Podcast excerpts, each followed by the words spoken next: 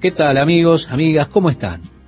Si ya encontró el texto de este día, le invito a considerarlo juntos. Mire allí en el verso 8 lo que Jesús dijo a sus discípulos. De gracia recibisteis, dad de gracia. Ellos no estaban allí para demandar retribuciones por sus servicios. No estaban para tomar ofrendas para ellos mismos habían recibido de gracia por parte de Dios y por eso estaban para dar de gracia. El Señor les dijo, no os proveáis de oro ni plata ni cobre en vuestros cintos. Es decir, no lleven ninguna moneda en vuestros cintos. No os proveáis de oro ni plata ni cobre en vuestros cintos, ni de alforja para el camino, ni de dos túnicas, ni de calzado, ni de bordón, porque el obrero es digno de su alimento. Usted puede ser enviado por el Señor y está correcto que la gente le apoye. Ahora, no tiene que tener una gran suma de dinero con usted. No obstante, está bien que se le apoye. El obrero es digno de su salario. Sin embargo, usted no es llamado para ir y ser una carga para usted mismo ni para los otros. Seguimos leyendo y dice, más en cualquier ciudad o aldea donde entréis, informaos quién en ella sea digno y posad allí hasta que salgáis. Y al entrar en la casa, saludadla. Y si la casa fuere digna, vuestra paz vendrá sobre ella. Mas si no fuere digna, vuestra paz se volverá a vosotros. En esos días, estimado oyente, ellos realmente pensaban mucho en cuanto a bendecir a una persona. Si ellos le saludaban, lo hacían con una bendición del Señor. Por ejemplo, la bendición del Señor sea sobre ti y tu simiente. Pero si ellos después por el camino pensaban, mm, realmente no era digno de la bendición porque era un gentil o pagano, o por alguna otra cuestión, entonces ellos venían y decían, tomo de regreso la bendición, porque sentían que podían remover las bendiciones que ellos daban si la persona no lo merecía o no era digna. Así que Jesús está diciendo algo de esto. Si la casa es digna, que vuestra paz venga sobre ella. Si no, llévense su paz con ustedes. Sigamos leyendo, estimado oyente. Y si alguno no os recibiere ni oyere vuestras palabras, salid de aquella casa o ciudad y sacudid el polvo de vuestros pies. De cierto os digo que en el día del juicio será más tolerable el castigo para la tierra de Sodoma y de Gomorra que para aquella ciudad. He aquí, yo os envío como ovejas en medio de lobos. Sed pues prudentes como serpientes y sencillos como palomas. Y guardaos de los hombres, porque os entregarán a los concilios, y en sus sinagogas os azotarán, y aun ante gobernadores y reyes seréis llevados por causa de mí, para testimonio a ellos y a los gentiles.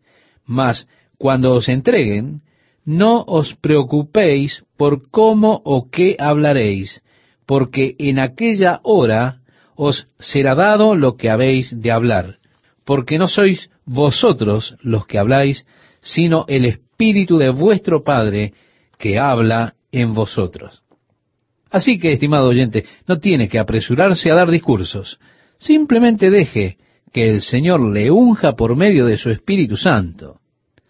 Leemos a continuación, el hermano entregará a la muerte al hermano, y el padre al hijo, y los hijos se levantarán contra los padres y los harán morir, y seréis aborrecidos de todos por causa de mi nombre, mas el que persevere hasta el fin, éste será salvo. Aquí tenemos las bases para la doctrina de la perseverancia de los santos, la cual es usada frecuentemente como contraste con aquellos que creen en la seguridad del creyente. Y están los que se toman de esta frase de Jesús que dijo, el que perseverare hasta el fin. para presionar con la doctrina de la perseverancia de los santos. Bueno, parece que la verdad descansa en algún término medio. Seguimos leyendo. Cuando os persigan en esta ciudad, huid a la otra, porque de cierto os digo que no acabaréis de recorrer todas las ciudades de Israel antes que venga el Hijo del Hombre. Ahora Jesús se refiere al viaje que habrá de realizar a través de estas ciudades. Así que si os persiguen en una ciudad, simplemente váyanse a la siguiente. No habrán de hecho ido a través de todas estas ciudades sin que yo esté justo detrás de ustedes. Entonces estaré ministrando a esas ciudades. Él realmente no se está refiriendo a su segunda venida, sino simplemente a su ministerio en estas ciudades de Galilea. Ahora bien, dijo Jesús, el discípulo no es más que su maestro, ni el siervo más que su señor. Bástale al discípulo ser como su maestro y al siervo ser como su señor. Si al padre de familia llamaron Belcebú, ¿cuánto más a los de su casa? Esto es categórico. Puede estar seguro que sí. Es grandioso. Si pudiésemos solamente ser como nuestro Señor. Pero note que Él dijo, no eres mayor que el Señor. Es suficiente que sea como el Señor. Dios nos ayude a ser semejantes al Señor. Continúa diciendo el Señor, si al padre de familia llamaron Belcebú, esto es el Señor de las moscas, ¿cuánto más a los de su casa? Los que se oponen nos ponen calificativos. Seguramente a usted también le pondrán calificativos. Por eso en el verso siguiente leemos, así que no los temáis, porque nada hay encubierto que no haya de ser manifestado, ni oculto que no haya de saberse. Lo que os digo en tinieblas, decidlo en la luz. Y lo que oís al oído, proclamadlo desde la azotea. En otras palabras, he estado enseñándoles, les he estado entrenando, les he estado diciendo estas cosas en estas pequeñas sesiones que hemos tenido. Bueno, ahora vayan y proclamen abiertamente estas verdades. Y no temáis a los que matan el cuerpo, mas al alma no pueden matar. Temed más bien a aquel que puede destruir el alma y el cuerpo en el infierno. Así que él no está diciendo que teman a Satanás. Satanás no tiene capacidad para destruir su alma en el infierno. Jesús les está diciendo, teman a Dios, no teman al hombre. La peor cosa que puede hacerle el hombre es matarlo. Entonces, ¿por qué deberían tener miedo? El estar ausente del cuerpo será estar presente con el Señor. Debieran temer a aquel que es capaz de matar ambos, alma y cuerpo, y echarlos en el infierno. A ese es a quien debieran temer.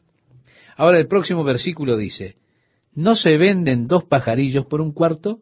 Con todo, ni uno de ellos cae a tierra sin vuestro Padre. Nuevamente, vuestro Padre. Y nuevamente, vuestro Padre supervisa su creación. Y una de las cosas comunes de la creación de Dios son esos pequeños gorriones. Son tan comunes como para pensar que no tienen ningún valor. Podía comprar cuatro de ellos por un peso en aquellos días. Dos gorriones vendidos por medio peso. Y aun siendo de tan poco valor, no cae ni un pequeñito de ellos sin que vuestro Padre lo sepa. Nuevamente nos lleva a entender cuán detallista es Dios en su conocimiento acerca de usted. Pues aún vuestros cabellos están todos contados, dice Mateo capítulo 10, verso 30. ¿No es interesante lo que Dios conoce acerca de nosotros? Él nos conoce muchísimo más de lo que nosotros nos conocemos a nosotros mismos. Dios conoce aún las cosas triviales de usted. Así, de manera detallada, es como está preocupado su Padre por usted. O si estuviésemos conscientes de lo tremendamente comprometido que está nuestro Padre con nosotros, sus hijos. Así que no temáis, más valéis vosotros que muchos pajarillos. Leemos en el verso 31. Si Dios toma debida cuenta de los gorriones, y Él ha estado diciendo, no os preocupéis de que os puedan matar, no hay ni aun un gorrión que caiga al suelo sin que vuestro Padre lo sepa, si usted cae al suelo en la proclama del Evangelio, si usted es asesinado por su esfuerzo por alcanzar a otros con el glorioso amor de Cristo, cuánto más su Padre Celestial tomará nota de ello. Usted debe saber esto. Debe saberlo, estimado oyente. Así que no tiene nada que temer a ningún hombre, pues lo peor que ellos le pueden hacer es matarlo. Continuamos leyendo, a cualquiera pues que me confiese delante de los hombres, yo también le confesaré delante de mi Padre que está en los cielos. Y a cualquiera que me niegue delante de los hombres, yo también le negaré delante de mi Padre que está en los cielos. Versículo duro, ¿verdad? Muy duro, puesto que todos tendremos que estar de pie frente a Dios un día, de pie delante del Dios creador del universo. Si confesamos a Jesús delante de los hombres, cuando mi nombre sea dicho y tenga que ponerme de pie ante Dios, Jesús se pondrá de pie y confesará delante del Padre, Padre, este es Jack. Él es perfecto. ¿No es esto lo que dijo Judas en su carta? Y a aquel que es poderoso para guardaros sin caída y presentaros sin mancha, ¿por qué se habría de reír usted si él dice que yo soy perfecto? Puesto que él sabe la verdad y yo sé la verdad, y también conozco el poder de mi Redentor. Y cuando Él me confiese delante del Padre, cuando me presente delante de Él, estaré completo, perfecto en Él, sin mancha, delante de su gloria, con gran alegría. Pero si una persona ha negado a Jesús delante de los hombres, se habrá de parar sola delante de Dios. Los libros serán abiertos, y Él que conoce todas las cosas, el que conoce los secretos del corazón. De hecho, la Biblia dice, todo está desnudo y abierto delante de Él, ante quien tenemos que presentarnos. Y allí en la vergüenza de su mismo ser, con todas las cosas expuestas allí, furtivamente se volteará hacia Jesucristo y dirá, Señor, Señor, y Él sacudirá su cabeza y dirá, nunca le conocí a usted. Oh, qué duro es pensar en esto, estimado oyente a cualquiera que me niegue delante de los hombres, yo también le negaré delante de mi Padre. Continúa diciendo, no penséis que he venido para traer paz a la tierra. No he venido para traer paz, sino espada. El Evangelio de Jesucristo unifica al hombre y pone juntos a un cobrador de impuestos con un celote. Pero el Evangelio de Jesucristo también divide a los hombres los divide en dos categorías, aquellos que son parte del reino de Dios y aquellos que son parte del reino de las tinieblas. Jesús divide y al mismo tiempo une a los hombres. En muchas ocasiones Jesús divide a aquellos que están dentro de una misma casa. Un niño vino al reino de la luz, pero el padre continúa en rebeldía en el reino de las tinieblas. Y así viene la división. La diferencia aparece y esta contienda en ocasiones se levanta por las diferencias de estar uno en el reino de la luz y el otro estar en el reino de la oscuridad. Porque he venido para poner en disensión al hombre contra su padre, a la hija contra su madre, a la nuera contra su suegra, y los enemigos del hombre serán los de su casa. Leemos en Mateo 10 versos 35 y 36. Jesús estuvo hablando de lo que era su experiencia personal puesto que en ese tiempo en particular los hermanos de Jesús estaban en contra suya. El que ama a padre o madre más que a mí no es digno de mí. El que ama a hijo o hija más que a mí no es digno de mí. Leemos el verso 37. Nuestro amor por Cristo tiene que ser supremo, aún por encima de aquellos miembros de nuestra familia, si es que ellos no están unidos a usted en la fe. Si no son parte del reino de la luz, nuestro amor por Cristo debe exceder aún al amor por aquellos integrantes de nuestra familia. Sigue hablando el Señor Jesús y dice, y el que no toma su cruz y sigue en pos de mí, no es digno de mí. El que haya su vida, la perderá, y el que pierde su vida por causa de mí, la hallará. El que a vosotros recibe, a mí recibe, y el que me recibe a mí, recibe al que me envió. Ahora ve la autoridad que Jesús les da a sus discípulos. Quiero decir, usted es el representante del Señor, entonces usted debe ser como su Señor. Pues dice, el que a vosotros recibe, a mí recibe. Y el que me recibe a mí, recibe al que me envió. El que recibe a un profeta por cuanto es profeta, recompensa de profeta recibirá. Y el que recibe a un justo por cuanto es justo, recompensa de justo recibirá. Y cualquiera que dé a uno de estos pequeñitos un vaso de agua fría solamente, por cuanto es discípulo, de cierto os digo que no perderá su recompensa.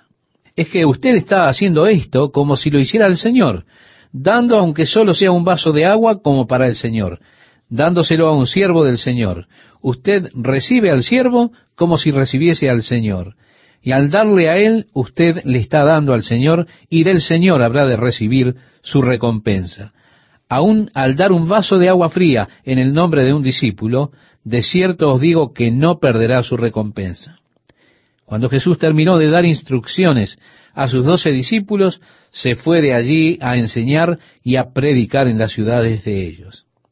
Así fue que Él los envió primero a ellos a predicar en las ciudades de ellos, y luego que Él los dejó siguiéndolos, vino a aquellas ciudades. Ellos fueron una especie de delanteros que iban delante de Él y luego vendría Él. Y al oír Juan en la cárcel los hechos de Cristo, le envió dos de sus discípulos para preguntarle, ¿eres tú aquel que había de venir o esperaremos a otro? En ese tiempo, Juan el Bautista había sido puesto en la prisión de Herodes. Él había estado predicando, el reino de los cielos se ha acercado. También dijo, el que viene detrás de mí es más grande que yo, al cual no soy digno de desatar los cordones de sus sandalias. Pero ahí aún está Juan en la prisión de Herodes. Y él está diciéndole al Señor, manos a la obra, porque aún Juan no entendía plenamente la misión de Cristo, en su primera venida, por supuesto, pues él estaba anticipando el establecimiento inmediato del reino de Dios como fue prometido en el Antiguo Testamento. Y con todo estaba el hecho de que Jesús aún no había proclamado su poder ni había derrocado el yugo del imperio romano. Juan estaba en prisión y realmente estaba impaciente. Así es que envía a sus discípulos a Jesús diciendo, ¿Eres tú aquel que había de venir o tendremos que esperar por alguien más? Con lo cual estaba diciendo en otras palabras, dejemos que esto siga. Estoy cansado de estar sentado aquí en la cárcel. Vamos, ¿eres tú aquel que debíamos buscar o empezaremos a buscar a otro? Entonces leemos, respondiendo Jesús les dijo, id y haced saber a Juan las cosas que oís y veis. Los ciegos ven, los cojos andan, los leprosos son limpiados, los sordos oyen, los muertos son resucitados, y a los pobres es anunciado el Evangelio. Y bienaventurado es el que no halle tropiezo en mí. Jesús, en lugar de contestar a Juan directamente, apunta a su ministerio, las obras que él estaba haciendo. ¿Recuerda, estimado oyente, aquella noche que Jesús fue traicionado? Cuando él estaba hablando a sus discípulos. Y Juan registra esto tan fielmente en el capítulo 14 de su Evangelio, cuando Jesús les había dicho, mirad, yo estoy yendo al Padre, y si me fuere y os preparare lugar, vendré otra vez y os tomaré a mí mismo para que donde yo estoy, vosotros también estéis. Y sabéis a dónde voy y sabéis el camino. Le dijo Tomás, Señor, no sabemos a dónde vas. ¿Cómo pues podemos saber el camino? Jesús le dijo, yo soy el camino y la verdad y la vida. Nadie viene al Padre sino por mí. Felipe le dijo, Señor, muéstranos el Padre y nos basta. Entonces Jesús le dijo, ¿tanto tiempo hace que estoy con vosotros y no me has conocido, Felipe? El que me ha visto a mí ha visto al Padre. ¿Cómo pues dices tú, muéstranos al Padre? ¿No crees que yo soy en el Padre y el Padre en mí? Las palabras que yo os hablo, no las hablo por mi propia cuenta, sino que el Padre que mora en mí, Él hace las obras. Creedme que yo soy en el Padre y el Padre en mí. De otra manera, creedme por las mismas obras. En otras palabras, querido oyente, Jesús está señalando a las obras que él hacía como evidencia de su comisión, de su persona, de su autoridad. Él está señalando las obras. También dijo, las obras que hago testifican de mí. Estas eran la evidencia. Él estaba cumpliendo las promesas del reino en el Antiguo Testamento. Cuando el cojo caminó, el ciego vio, el mudo habló y el sordo escuchó, él estaba cumpliendo esas promesas. Los muertos fueron levantados, al pobre le fue predicado el Evangelio. Él estuvo cumpliendo con esos aspectos del reino. Y así sus obras fueron testigos, fueron un testimonio. De modo que todo lo que hizo fue sanar de sus enfermedades a unos pocos que estaban por allí. Abrió los ojos de los ciegos y demás. Y él dijo, vayan y díganle a Juan lo que han visto. Y díganle, bendito el que no se ofende porque realmente no estoy estableciendo mi reino inmediatamente, abatiendo el yugo romano para establecer un reino físico, visible y terrenal. ¿Qué tal? ¿Cómo están? Es un gusto para mí saludarles, amigos, amigas, y si ya encontró el texto de hoy, quiero invitarle a darle lectura. Cuando Jesús terminó de dar instrucciones a sus doce discípulos, se fue de allí a enseñar y a predicar en las ciudades de ellos. Así que Él los envió delante, y luego Jesús partió siguiéndoles, y viniendo así a las ciudades en las cuales ellos habían estado.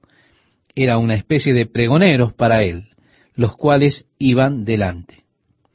Y al oír Juan en la cárcel los hechos de Cristo, le envió dos de sus discípulos para preguntarle, ¿eres tú aquel que había de venir o esperaremos a otro?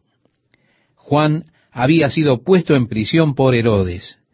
Él había estado predicando, el reino de los cielos se ha acercado. Y decía además, el que viene tras mí, cuyo calzado yo no soy digno de llevar, es más poderoso que yo. Pero ahora Juan está en la prisión de Herodes y le está diciendo al Señor, hey, pongámonos en movimiento. Incluso Juan no entendía totalmente la misión de Cristo en su primera venida. Si acaso estaba anticipando el inmediato establecimiento del reino de Dios como había sido prometido en el Antiguo Testamento. Ante el hecho de que Jesús aún no había proclamado su poder y derrocado al imperio romano, viéndose Juan que aún estaba en prisión, comenzó a ponerse impaciente. Fue entonces que envió sus discípulos a Jesús diciendo, ¿Eres tú aquel que había de venir o esperaremos a otro? Aunque realmente, en otras palabras, Juan estaba diciendo, dejémoslo seguir, pero ya estoy cansado de estar aquí sentado en esta prisión. ¿Eres tú el que había de venir o esperaremos a otro? Respondiendo Jesús les dijo, Id y haced saber a Juan las cosas que oís y veis. Los ciegos ven, los cojos andan, los leprosos son limpiados, los sordos oyen, los muertos son resucitados, y a los pobres es anunciado el Evangelio. Y bienaventurado es el que no halle tropiezo en mí. Ahora bien, Jesús, en vez de contestarle a Juan directamente, apunta a su ministerio los milagros que él estaba haciendo. Si usted, estimado oyente, recuerda la noche en que Jesús fue traicionado, cuando él estaba hablando con sus discípulos, y el apóstol Juan lo registró tan fielmente allí en el capítulo 14 de su Evangelio, cuando Jesús estaba diciendo, vendré otra vez y os tomaré a mí mismo, para que donde yo estoy vosotros también estéis, y sabéis a dónde voy, y sabéis el camino. Le dijo Tomás, Señor, no sabemos a dónde vas. ¿Cómo pues podemos saber el camino? Jesús le dijo, Yo soy el camino y la verdad y la vida. Nadie viene al Padre sino por mí. Si me conocieseis, también a mi Padre conoceríais. Y desde ahora le conocéis y le habéis visto. Felipe le dijo, Señor, muéstranos el Padre y nos basta. Jesús le dijo, tanto tiempo hace que estoy con vosotros y no me has conocido, Felipe. El que me ha visto a mí, ha visto al Padre. ¿Cómo pues dices tú, muéstranos al Padre? ¿No crees que yo soy en el Padre y el Padre en mí? Las palabras que yo os hablo, no las hablo por mi propia cuenta, sino que el Padre que mora en mí, Él hace las obras. Creedme que yo soy en el Padre y el Padre en mí. De otra manera, creedme por las mismas obras. Estimado oyente, en otras palabras, Jesús estaba señalando los milagros como evidencia de su comisión, como evidencia de su persona y su autoridad, señalando a los milagros. Él también dijo, las obras que hago, ellas dan testimonio de mí. Ellas eran la evidencia. Él estaba cumpliendo las promesas del Antiguo Testamento en cuanto al reino. Más allá de que el cojo caminara, el ciego viera, el mudo hablara, el sordo oyera. Él estaba cumpliendo. Los muertos eran resucitados. A los pobres se les anunciaba el Evangelio. Y él estaba cumpliendo con esos aspectos del reino. Así que sus obras eran testigos y testimonio de ello. Así que todo lo que él hizo fue sanar a algunos enfermos que había a su alrededor, abrir los ojos de los ciegos, etc. Y él dijo, ahora vayan y díganle a Juan lo que han visto. Y solo díganle, bendito es aquel que no se ofende por causa de que no estoy estableciendo el reino inmediatamente y derrocando el yugo romano para establecer un reino físico, terrenal y visible. Seguimos leyendo y nos dice así, mientras ellos se iban, comenzó Jesús a decir de Juan a la gente, ¿qué salisteis a ver al desierto? ¿Una caña sacudida por el viento? Juan estaba predicando en el río Jordán. Había una cantidad de cañas en ese río. Y Jesús, en otras palabras, les decía, ¿han ido al río Jordán a ver una caña sacudida por el viento? ¿Cómo es que han salido ustedes fuera de las ciudades y han venido al Jordán? ¿Qué es lo que han venido a ver? ¿O qué salisteis a ver? ¿A un hombre cubierto de vestiduras delicadas? He aquí, los que llevan vestiduras delicadas en las casas de los reyes están. Pero, ¿qué salisteis a ver? ¿A un profeta? Sí os digo, y más que profeta, porque este es de quien está escrito. He aquí yo envío mi mensajero delante de tu faz, el cual preparará tu camino delante de ti. Él les estaba declarando que Juan era el cumplimiento de la promesa de un precursor que vendría delante del Mesías para preparar su camino. Y luego Jesús agregó, de cierto os digo, entre los que nacen de mujer no se ha levantado otro mayor que Juan el Bautista, pero el más pequeño en el reino de los cielos mayor es que él. Expresado de otra forma, nuestra posición como hijos de Dios a través de Jesucristo nos coloca en una mayor posición que aquellos del Antiguo Testamento. Nuestra posición, la de tener al Espíritu Santo morando en nosotros, nos coloca en una mayor posición que ellos. De todos los hombres y mujeres nacidos, no hay mayor profeta que Juan el Bautista, pero los privilegios que Dios ha puesto sobre nosotros en la iglesia exceden a esos privilegios. A veces nosotros pensamos, oh, qué bendición debe haber sido para Abraham tener ese tipo de relación con Dios. ¿Y Moisés? ¿Y David? ¿Y tantos otros? Pero, estimado oyente, en realidad el potencial de nuestra relación, que es a través del Espíritu, es tremendo que Dios more en nosotros a través de su Espíritu, que Dios nos cubra con su poder, es absolutamente asombroso. Incluso el más pequeño de nosotros, lleno con el Espíritu de Dios, caminando en este glorioso compañerismo con Jesucristo, tiene mayores privilegios que aquellos de la vieja dispensación. Por eso leemos, desde los días de Juan el Bautista hasta ahora, el reino de los cielos sufre violencia y los violentos lo arrebatan. Juan fue echado en prisión y pronto habría de ser decapitado. Y el reino de los cielos sufrirá la violencia, tanto que el rey mismo será crucificado. Sí, estimados oyentes, el reino de los cielos está sufriendo la violencia del hombre. Por ello nuestro texto expresa a continuación, desde los días de Juan el Bautista hasta ahora, el reino de los cielos sufre violencia y los violentos lo arrebatan, porque todos los profetas y la ley profetizaron hasta Juan. Y si queréis recibirlo, él es aquel Elías que había de venir. El que tiene oídos para oír, oiga. La razón ambivalente aquí es el hecho de que antes de que Jesús venga nuevamente y establezca su reino visible, su reino físico sobre la tierra, Elías vendrá de nuevo. Elías, de quien Juan el Bautista es un tipo, que vino en el espíritu y en el poder de Elías. Incluso allí habían dos aspectos de la venida de Jesucristo. El primer aspecto es el ser crucificado, es decir, sufrir violencia. El segundo aspecto es reinar como rey de reyes y señor de señores. Así que allí hay dos aspectos de Elías, el precursor. De allí es que Juan el Bautista vino a cumplir la primera venida en el espíritu y en el poder de Elías. Pero el mismo profeta Elías vendrá antes de que Jesús regrese de nuevo. Y Elías profetizará a los judíos antes de la venida del Señor.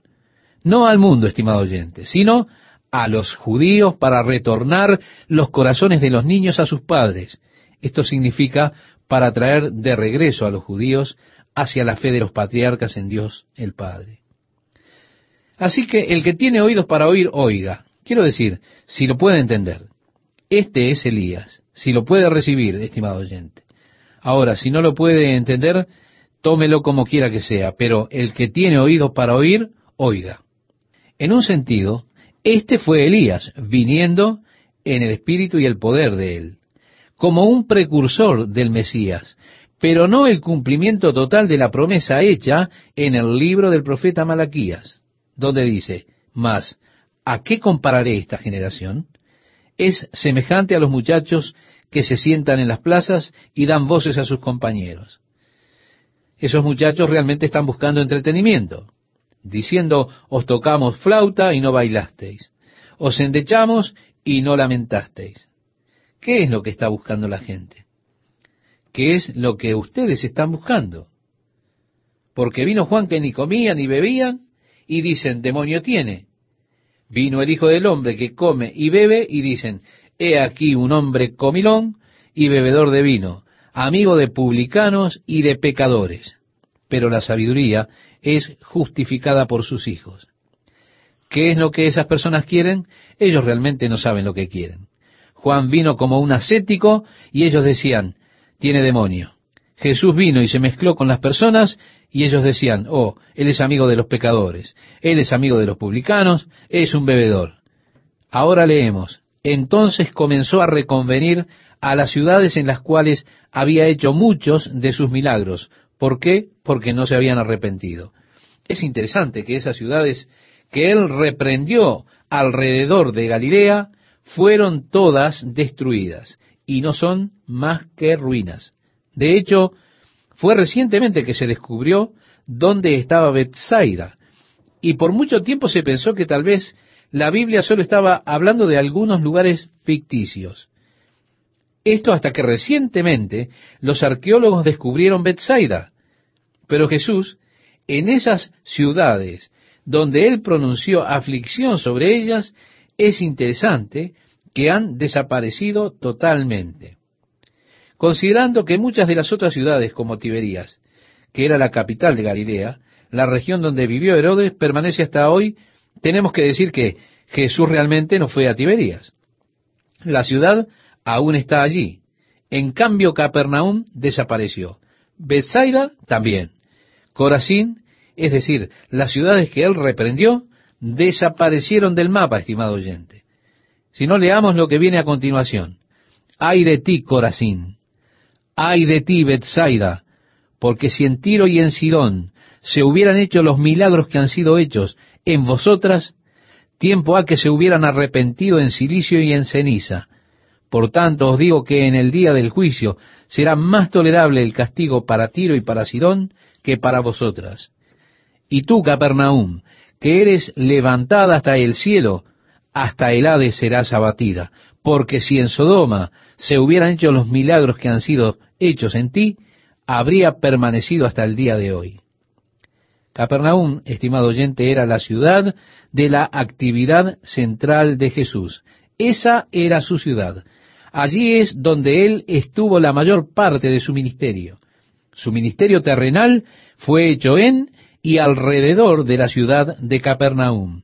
La mayoría de los milagros que Cristo realizó fueron en Capernaum. Y aún así, las personas no se arrepintieron. Y él dijo, si las obras que fueron hechas aquí en Capernaum hubiesen sido realizadas en Sodoma, se hubiesen arrepentido. Así que los juicios que él pronunció sobre Capernaum de ser echada en el infierno se cumplieron. Y ahora leemos, por tanto os digo que en el día del juicio será más tolerable el castigo para la tierra de Sodoma que para ti. ¿Por qué?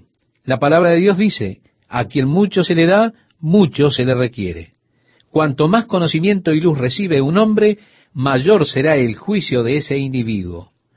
Así que cuando Dios juzgue, será acorde al entendimiento o al conocimiento que Dios ha dado. De acuerdo a la gracia a la que han sido expuestos, será el grado del juicio con el que serán juzgados. Continuamos leyendo, estimado amigo, estimada amiga, en el verso 25 de Mateo 11, y nos dice, en aquel tiempo, respondiendo Jesús dijo, Él reprendió a esas ciudades por resistirse al arrepentimiento, por su rechazo a recibirle. Y así es que luego Él se vuelve de la reprensión a estas ciudades hacia el Padre en una oración en la que Él dice, Te alabo, Padre, Señor del cielo y de la tierra, porque escondiste estas cosas de los sabios y de los entendidos, y las revelaste a los niños. Padre, te agradezco que de esas grandes personas de la tierra, de esas personas sabias de Capernaum y Bethsaida, has escondido la verdad de ellos. Pero aquí están estos pequeñitos, personas simples, personas tiernas que tú has escogido para revelar tu verdad y tu amor. Y Jesús dice, sí, Padre, porque así te agradó. Te agradezco, Padre, que tú hayas elegido usar a estas personas comunes, estas personas simples, para revelar tu amor y tu verdad. Cuán glorioso es que Dios haya escogido revelarse a sí mismo a personas comunes, ¿verdad? Ahora leemos, todas las cosas me fueron entregadas por mi Padre, y nadie conoce al Hijo sino el Padre, ni al Padre conoce alguno sino el Hijo, y aquel a quien el Hijo lo quiera revelar. Luego de esta oración, te alabo, Padre, Señor del cielo y de la tierra, porque escondiste estas cosas de los sabios y de los entendidos y las revelaste a los pequeñitos, él dice, nadie conoce al Hijo sino el Padre, ni al Padre conoce alguno sino el Hijo y aquel a quien el Hijo lo quiera revelar. Hubo muchas personas que pensaban que conocían al Padre. Pero ellos tenían un concepto totalmente equivocado de Dios. Hay muchas personas hoy que piensan que conocen a Dios, pero sus conceptos de Dios están totalmente fuera de lugar. Jesús dijo, ni al Padre conoce alguno, sino el Hijo y aquel a quien el Hijo lo quiere revelar. Yo observo los conceptos que muchas personas tienen de Dios, conceptos que ellos han desarrollado en sus propias mentes. Por ejemplo, si yo fuera Dios viviría de esta manera. Esto es lo que haría yo. Así es como reaccionaría. Y entonces ese es mi Dios. Yo creo mi propio Dios, según mis propios gustos, según mis propios deseos. Esto se ha generalizado ampliamente en el hombre a lo largo de toda la historia, creando así sus propios dioses. Pero nuestro texto dice, ni al Padre conoce alguno, sino el Hijo y aquel a quien el Hijo lo quiera revelar. Es ahora que Jesús hace la gran invitación del verso 28 y expresa, venid a mí todos los que estáis trabajados y cargados, y yo os haré descansar. Jesús está relacionando la intranquilidad de la humanidad con su ateísmo. Él está diciendo que usted realmente no conocerá lo que es descansar hasta que conozca a Dios. Por eso, venid a mí, yo os haré descansar. Y ahora la invitación, por supuesto, es de Jesús y es para usted. La invitación es para que usted venga a Él. Y la promesa es que si usted viene, Él le dará descanso. Entonces, el primer conocimiento que una persona tiene cuando llega a Jesucristo, el primer sentimiento que posee es una profunda y hermosa paz en su interior. O ya no estoy huyendo más de Dios, ya no estoy luchando con Él. De hecho, ahora comienzo a entender al Padre realmente, y mi intranquilidad era mi falta de Dios. Pero ahora que he venido a Jesucristo, de repente hay una hermosa paz dentro de mí, un verdadero descanso.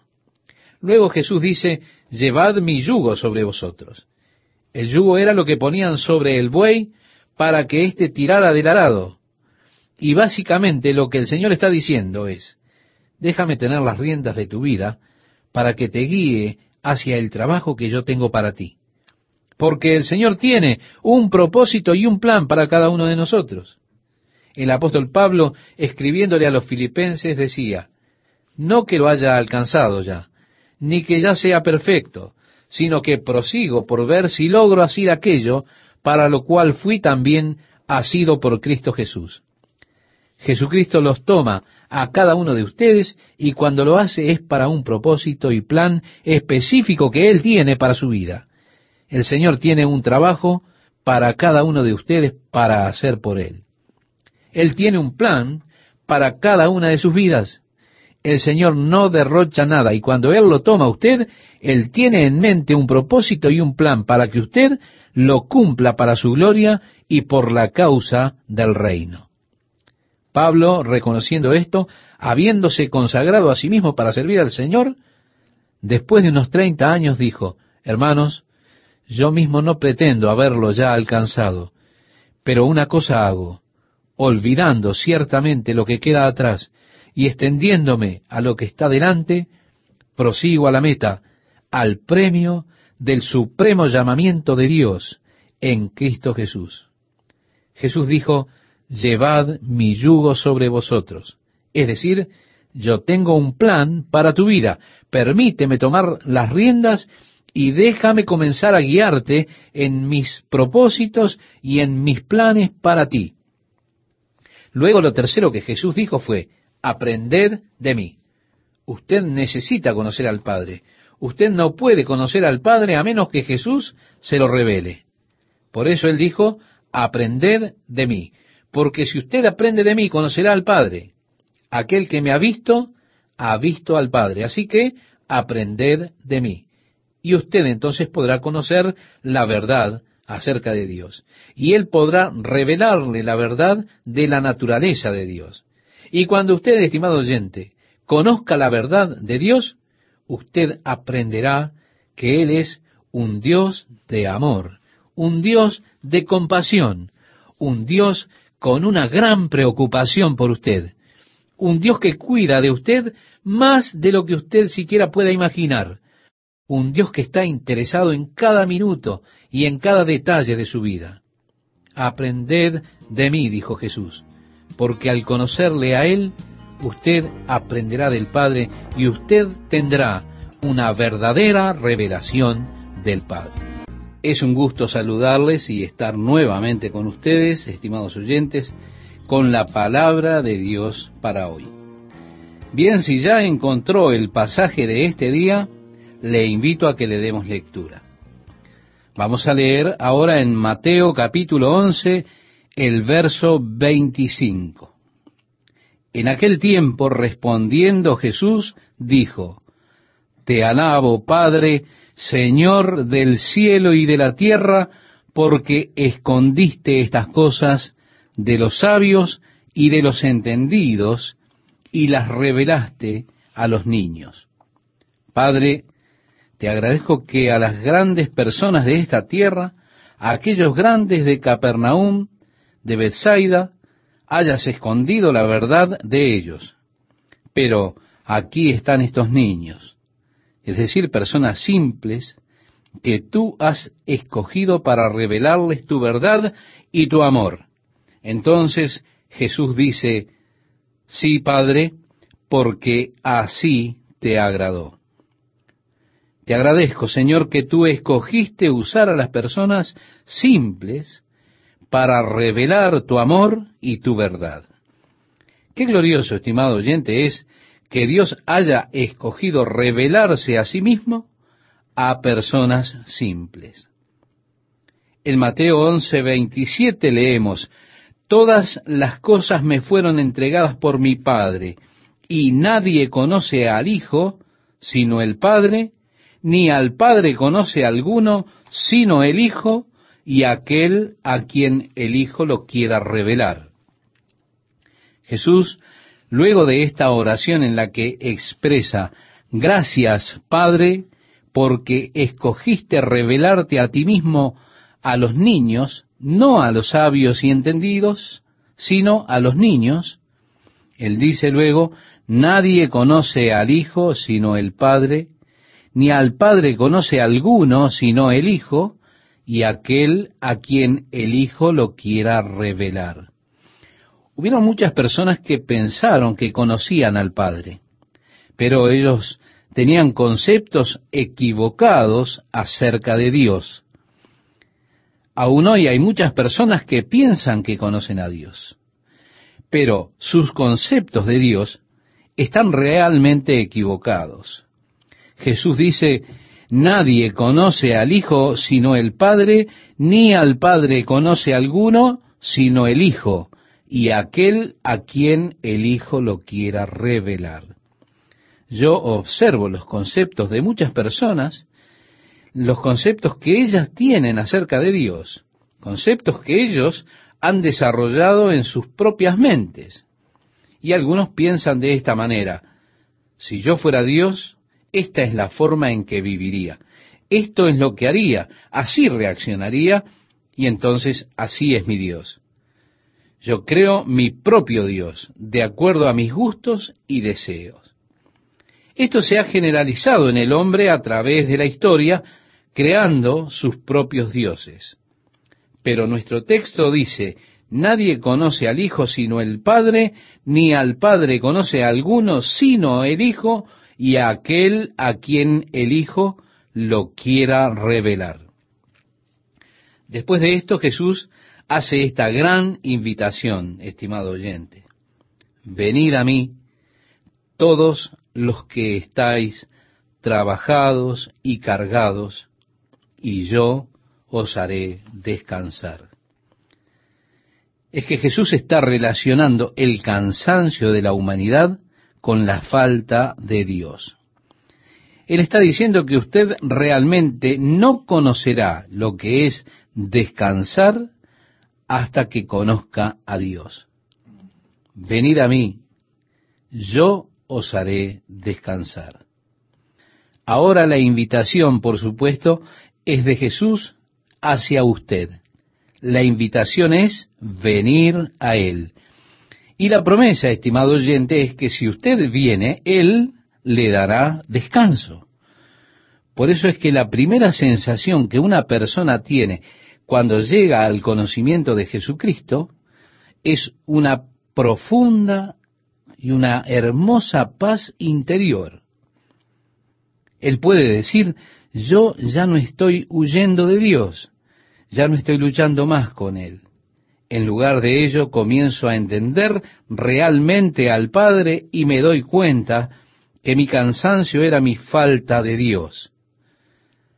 Pero ahora que vengo a Jesucristo, de repente hay esa hermosa paz interior, hay un verdadero descanso. Luego Jesús dice, llevad mi yugo sobre vosotros.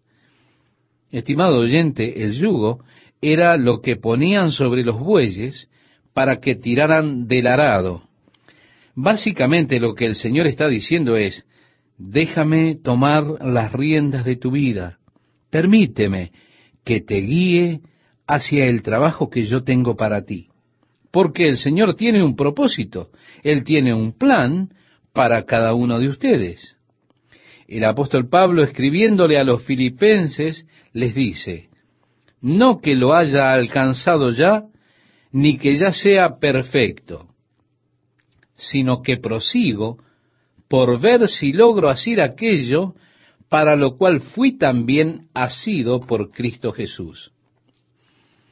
Esto indica que Jesucristo puede tomarlos a cada uno de ustedes y cuando lo hace es para un propósito y plan específicos. Propósito y plan específicos que Él tiene para su vida. El Señor tiene un trabajo para hacer con cada uno de ustedes. Un trabajo para hacer por Él. Sí, Él tiene un plan para cada una de sus vidas.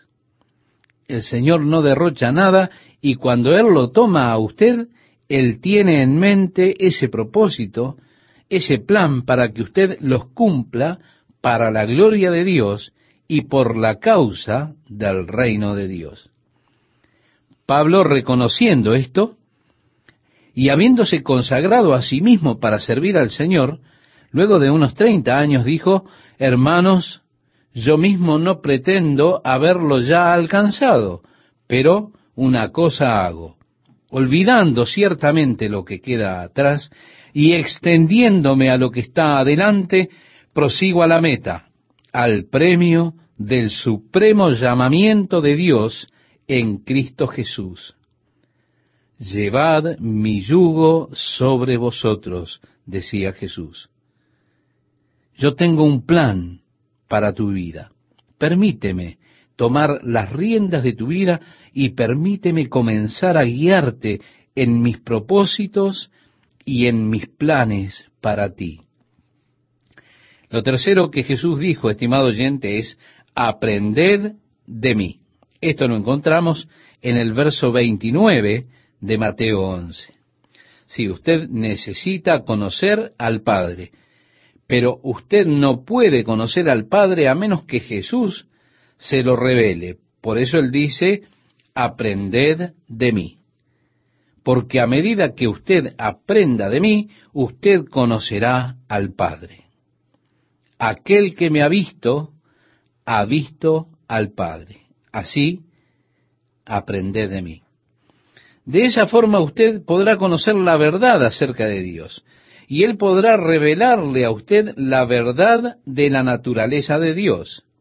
Y cuando usted aprenda la verdad acerca de Dios, usted entonces comprenderá que Él es verdaderamente un Dios de amor, un Dios de compasión, un Dios con una gran preocupación por usted, un Dios que realmente se preocupa por usted más de lo que usted cree. Un Dios que está interesado en cada detalle de su vida. Aprended de mí, dice Jesús, porque aprendiendo de Él, estimado oyente, usted aprenderá del Padre y usted tendrá la verdadera revelación del Padre. Luego Jesús añade, porque mi yugo es fácil y ligera mi carga. Esto en el verso 30. Es un gran contraste para aquellos que andan diciendo sobre las pesadas cargas que tienen últimamente. Mire, estimada amiga, estimado amigo, hay quienes dicen, ay, usted no sabe, yo vengo con semejante carga, no sé si seré capaz de soportarla. La carga es tan pesada. Aguarde un momento. Yo creo que a veces nosotros nos hacemos cargo de cosas que no son de Dios, cargas que nos ponemos nosotros mismos. Es posible que nosotros nos metamos en algunos problemas por nosotros mismos. Yo siento que he llevado muchas cargas que Dios no había puesto sobre mí. Y algunas veces me quejo de esas cargas. Pero el Señor dijo, mi yugo es fácil y ligera mi carga. Aguarde un minuto. ¿Cuál es la carga que Jesús tiene para usted? Cada hombre lleva una carga. La carga de un hombre es aquella pasión por la que su vida es gobernada. Jesús dijo, ligera es mi carga. Entonces, ¿cuál es la carga de Jesús? ¿Qué había detrás de la vida de Jesús? ¿Cuál era la verdad central de su vida? Él lo reveló en sus primeras palabras registradas. Cuando él tenía tan solo doce años, él le dijo a su madre María, ¿no sabíais que en los negocios de mi padre me es necesario estar?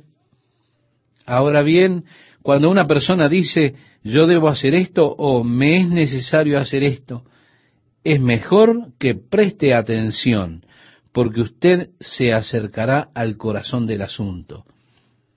Es que muchas veces una persona dice, yo realmente debo hacer esto, sé que debo hacerlo.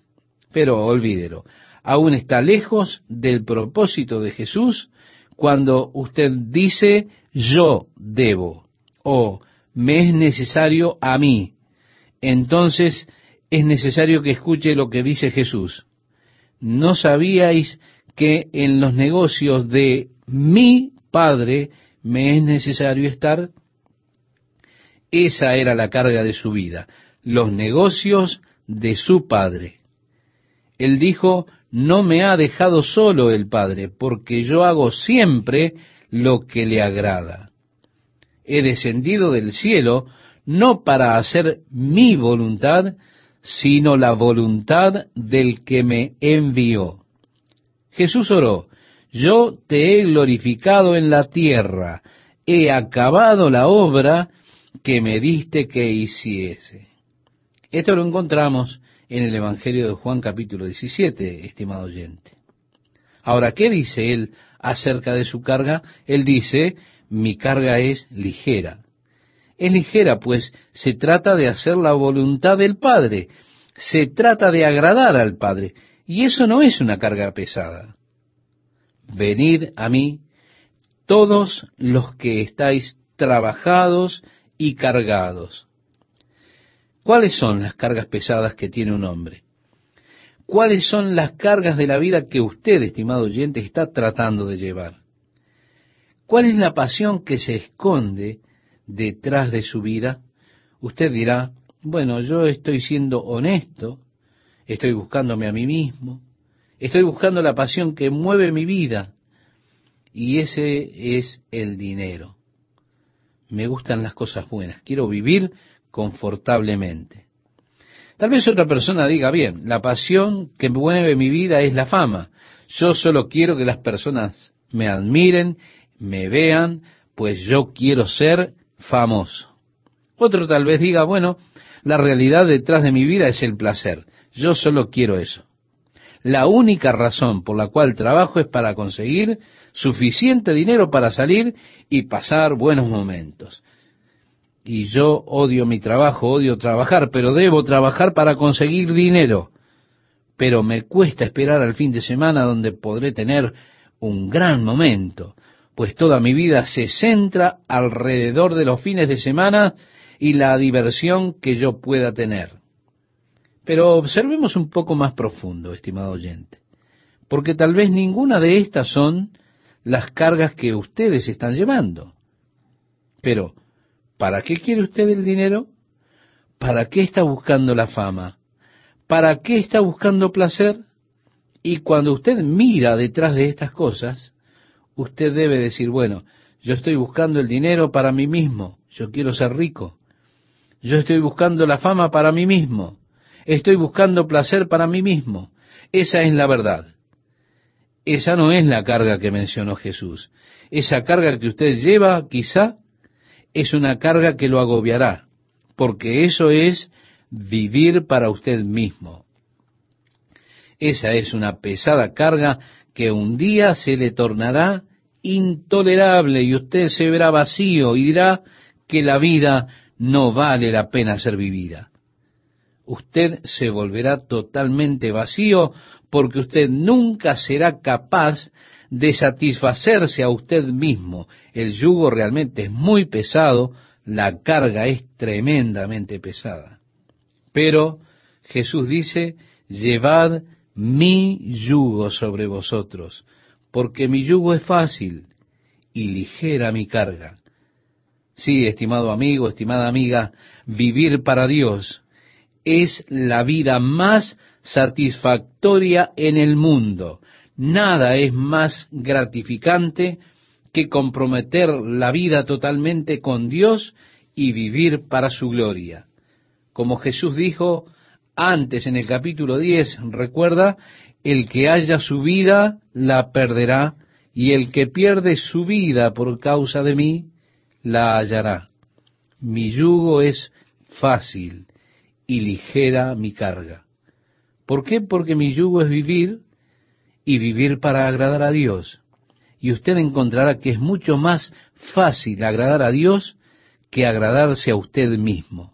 Usted nunca podrá agradarse a usted mismo mientras usted viva para usted mismo, porque de esa manera usted no está respondiendo al propósito básico por el cual Dios le ha creado a usted, estimado oyente. Cuando Dios lo diseñó a usted y lo creó, Dios planificó que usted sería para agradarle a Él y para la gloria de Dios. Cuando en el libro de Apocalipsis vemos que los ancianos están dando alabanza a Dios, dándole adoración a Dios por recibir la adoración de los querubines, diciendo estos ancianos, digno eres de recibir la gloria y la honra y el poder, porque tú creaste todas las cosas y por tu voluntad existen y fueron creadas. Vemos que Dios no lo creó a usted para vivir para sus propios placeres. Si usted vive para su propio deleite, estimado amigo, estimada amiga, su vida será realmente vacía, frustrada e insatisfactoria.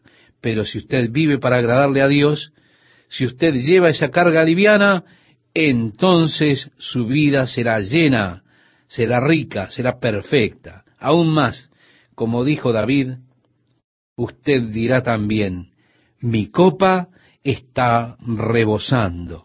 ¿Por qué? Porque su vida será realmente como una copa rebosante.